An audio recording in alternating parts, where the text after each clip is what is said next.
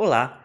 O áudio que você está prestes a escutar foi retirado diretamente de um de nossos vídeos do YouTube. A gente solta vídeos novos no YouTube todas as quartas-feiras. Às vezes são conteúdos, como o que você vai escutar agora, e às vezes são receitas para dieta low carb e cetogênica. Se você não quer perder nenhum desses conteúdos ou se você quiser vê-los em vídeo, basta acessar senhortanquinho.com barra YouTube e você vai chegar no nosso canal. E se você gosta de conteúdos em áudio, e eu acho que você gosta se você está escutando esse podcast, então você vai gostar de conhecer o nosso audiobook Saúde Sem Mitos, o manual definitivo da saúde e da boa forma. Esse conteúdo é um material que a gente preparou, ele tem no formato e-book, formato livro físico e agora no formato audiobook também. É um livro que é composto por 120 perguntas com as respectivas respostas e a gente se baseou em mais de 300 referências bibliográficas para preparar esse material, que foi inclusive revisado por médicos, nutricionistas e diversos profissionais da área, que inclusive alguns deles a gente já entrevistou aqui no nosso podcast. Se você tem interesse em saber mais sobre esse material, é só acessar senhortanquinho.com/audiobook Senhor Tanquinho por extenso novamente. Tá certo? Então espero que você goste do episódio de hoje. Vamos para ele. Olá, tanquinhos e tanquinhas, bem-vindos a mais um vídeo.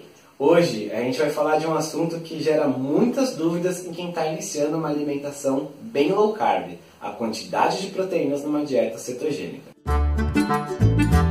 Se você não sabe o que é uma dieta cetogênica, a gente não vai entrar no mérito nesse vídeo. A gente já fez outros vídeos e outros conteúdos sobre o assunto e vamos deixar os links aqui na descrição. Mas basicamente, esse é um assunto que gera bastante dúvida porque uma dieta cetogênica clássica, ela é composta bastante por gorduras, ela é bem baixa em carboidratos e ela é moderada em proteínas. Então hoje a gente vai falar sobre o que seria esse moderado em proteínas, se ela precisa ser moderada em proteínas e por que consumir bastante proteína numa dieta cetogênica pode ser uma boa ou uma má ideia.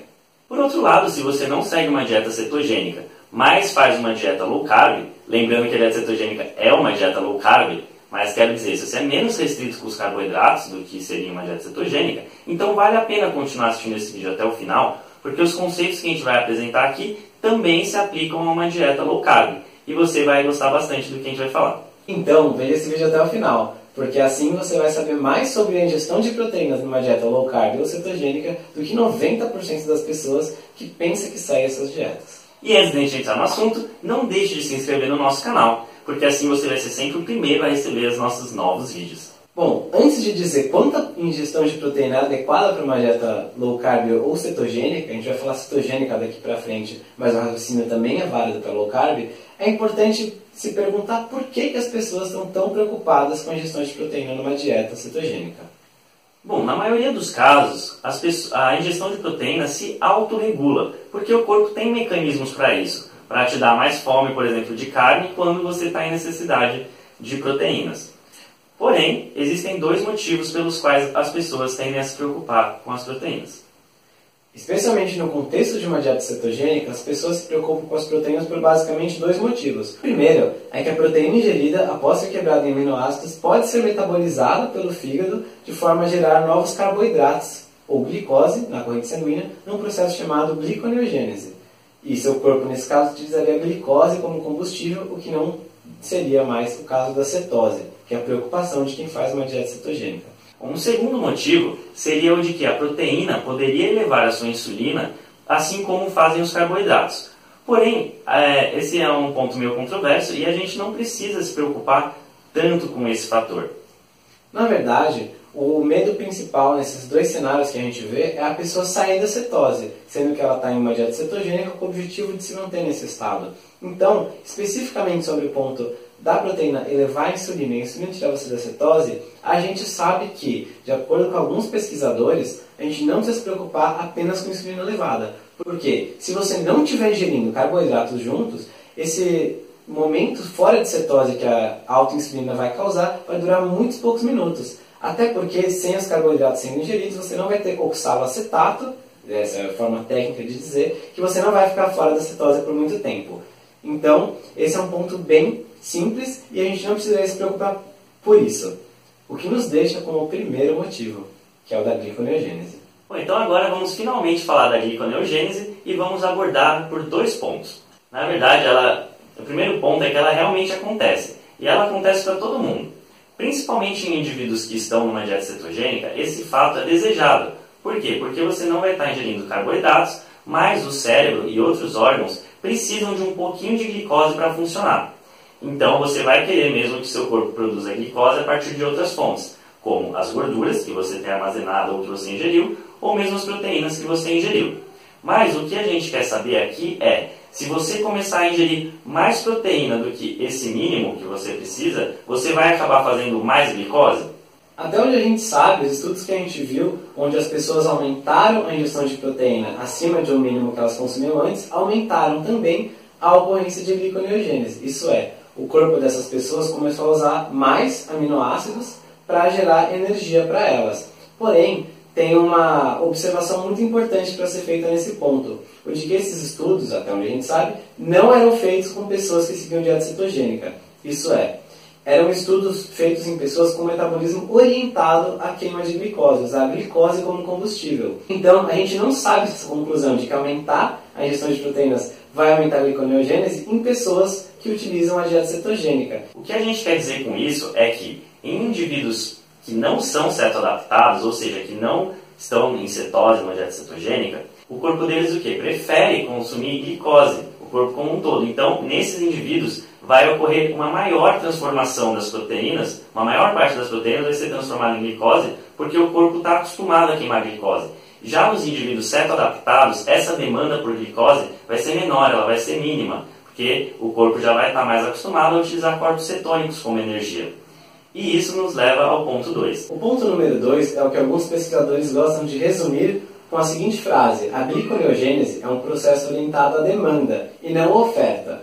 Traduzindo, isso quer dizer basicamente que o seu corpo só vai usar o excesso de proteínas para produzir mais glicose se o seu organismo estiver pedindo por mais glicose. Isso é, não é porque tem mais matéria-prima para ser transformada em glicose que você vai necessariamente fazer se o seu corpo não está usando essa glicose, não está tendo essa demanda por mais glicose. Isto é, para aqueles que estão mais cetoadaptados, uma maior ingestão de proteínas talvez não tirasse você da cetose. Isso é o que argumentam alguns autores.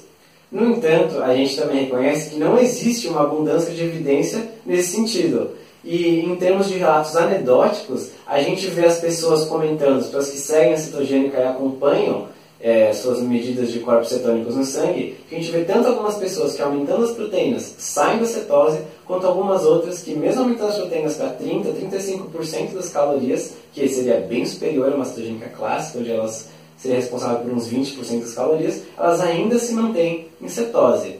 Nesse caso, uma coisa que a gente observou pesquisando foi que elas também estão em algum tipo de déficit calórico.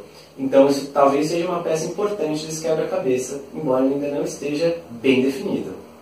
De toda forma, aqui vai uma informação importante. Se você já está certo adaptado, então uma ingestão um pouco mais elevada de proteínas, aí na casa de 1,5 a 2 gramas por quilo de peso, por quilo de massa corporal, provavelmente não vai ser o suficiente para te tirar de cetose. Por outro lado, se você está começando agora uma dieta cetogênica, seu objetivo é entrar em cetose, então pode ser interessante você diminuir essa ingestão de proteínas para casa de 1 grama mais ou menos ou um pouco menos. Nesse caso, um limiar saudável pode ser exatamente isso que o Rony falou, de mais ou menos 1 grama por quilo de peso. Muita gente vai se assustar, achar que 1 grama por quilo de peso é bem pouco, porém a gente falou em alto nível de detalhes sobre a ingestão de proteína em diversos contextos, tanto em dieta low carb como fora de dieta low carb, em um texto completo que a gente falou. A gente chegou a trabalhar, inclusive, o mínimo e o máximo que a gente sabe que é saudável e quanto isso é importante para você entrar em cetose ou construir mais massa muscular. Então a gente vai deixar o link para esse texto completo aqui na descrição e nele a gente ainda destruiu dois mitos. É, exatamente. Se por um lado um grama pode parecer muito pouco para algumas pessoas, 1,5 ou 2 gramas que a gente falou anteriormente pode parecer absurdo. E algumas pessoas podem achar que isso causa osteoporose ou mesmo pedra nos rins. Mas nesse mesmo texto que o Guilherme falou, a gente destrói esses dois mitos. Então, resumindo o vídeo de hoje, a gente quer dizer que, em termos de aumento de proteína, tirar ou não da cetose, a gente ainda não tem evidências claras e conclusivas se isso realmente acontece ou não. Via de regra, a nossa abordagem simplificada e segura seria caso a gente desejasse entrar em cetose e não estivesse conseguindo, diminuir um pouco a ingestão de proteínas.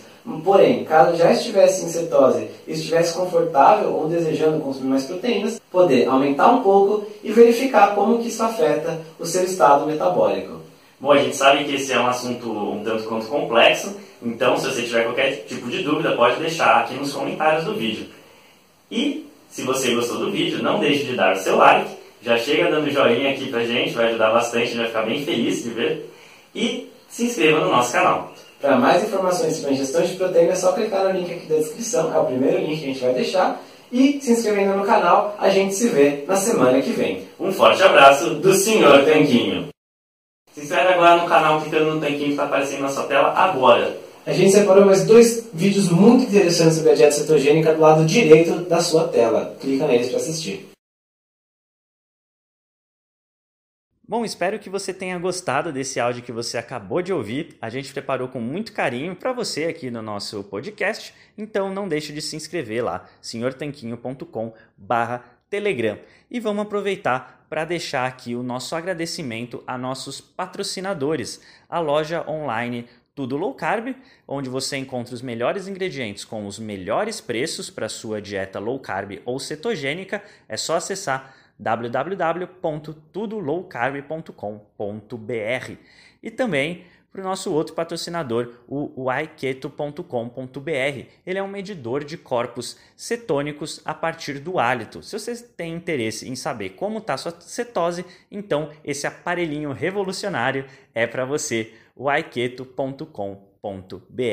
A gente se fala no próximo episódio. Um forte abraço!